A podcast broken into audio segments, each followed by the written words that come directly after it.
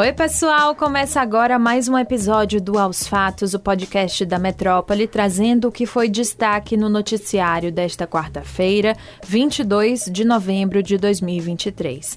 Eu sou Luciana Freire e comigo na apresentação, estreando no Aos Fatos, Júlia Lordelo. Oi, Luciana! Olá a todos que nos acompanham. Nosso primeiro assunto é a guerra no Oriente Médio. Israel e Hamas fecharam um acordo para libertar 50 reféns em troca de uma pausa no combate. As informações foram divulgadas pelo gabinete do primeiro-ministro de Israel, Benjamin Netanyahu. Cerca de 240 pessoas foram sequestradas pelo Hamas no início de outubro, quando a guerra começou. De acordo com o governo dos Estados Unidos, o grupo terrorista afirma que o cessar-fogo é necessário até mesmo para que se possa escolher quais serão os libertados. Autoridades norte-americanas confirmaram que as discussões para o acordo também envolviam a libertação de 150 palestinos mantidos como prisioneiros por Israel. Essa informação também está em comunicado publicado pelo Hamas, que disse que os prisioneiros são mulheres e crianças.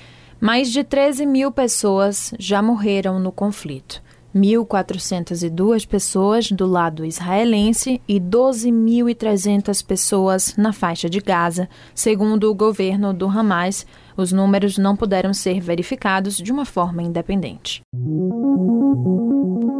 O deputado estadual Rosenberg Pinto, do PT, se posicionou nesta quarta-feira contra a PEC, proposta de emenda à Constituição, que permite a reeleição para a presidência da Assembleia Legislativa da Bahia, a ALBA.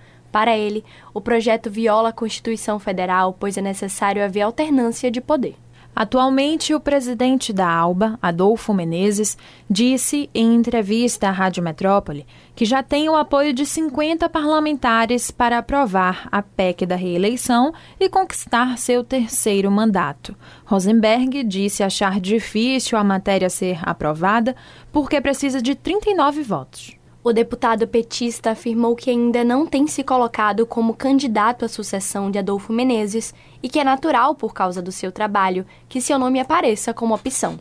A metrópole continua acompanhando de perto o desenrolar desse projeto. Isso mesmo. E a entrevista completa com Rosenberg Pinto está disponível no YouTube do Portal Metron. Ainda sobre o Dia da Consciência Negra, por 303 votos a 115, a Câmara dos Deputados aprovou o requerimento de urgência para o projeto de lei que torna o Dia da Consciência Negra, comemorado em 20 de novembro, feriado nacional. Apenas os partidos PL e Novo orientaram contrários. Houve ainda duas abstenções. Segundo a Fundação Cultural Palmares, o Dia da Consciência Negra é feriado em seis estados e mais de mil municípios, estabelecidos a partir de leis municipais e estaduais. Já sabemos, Salvador não faz parte desta lista, pois a cidade já conta com o limite permitido de feriados. A gente já explicou isso em outros episódios do Aos Fatos nesta semana. A aprovação da urgência permite que a pauta seja analisada pelo plenário da Câmara sem a necessidade de passar por uma comissão especial, como prevê o rito de tramitação. Ainda não há previsão para que o mérito, ou seja, o conteúdo da matéria, seja analisado pelos deputados. E ainda sobre o Novembro Negro, o governador da Bahia, Jerônimo Rodrigues, do PT, sancionou a lei que barra a nomeação para cargos públicos de pessoas que tenham sido condenadas por crimes de racismo no Estado. Para o governador, a lei contribui com a construção de políticas antirracistas dentro das instituições.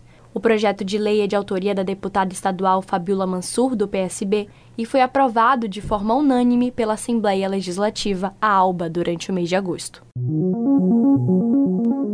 Fechamos o episódio desta quarta destacando mais um projeto na Câmara dos Deputados. A Casa aprovou a urgência de um projeto contrário a uma portaria do Ministério do Trabalho que limita o trabalho aos feriados e domingos.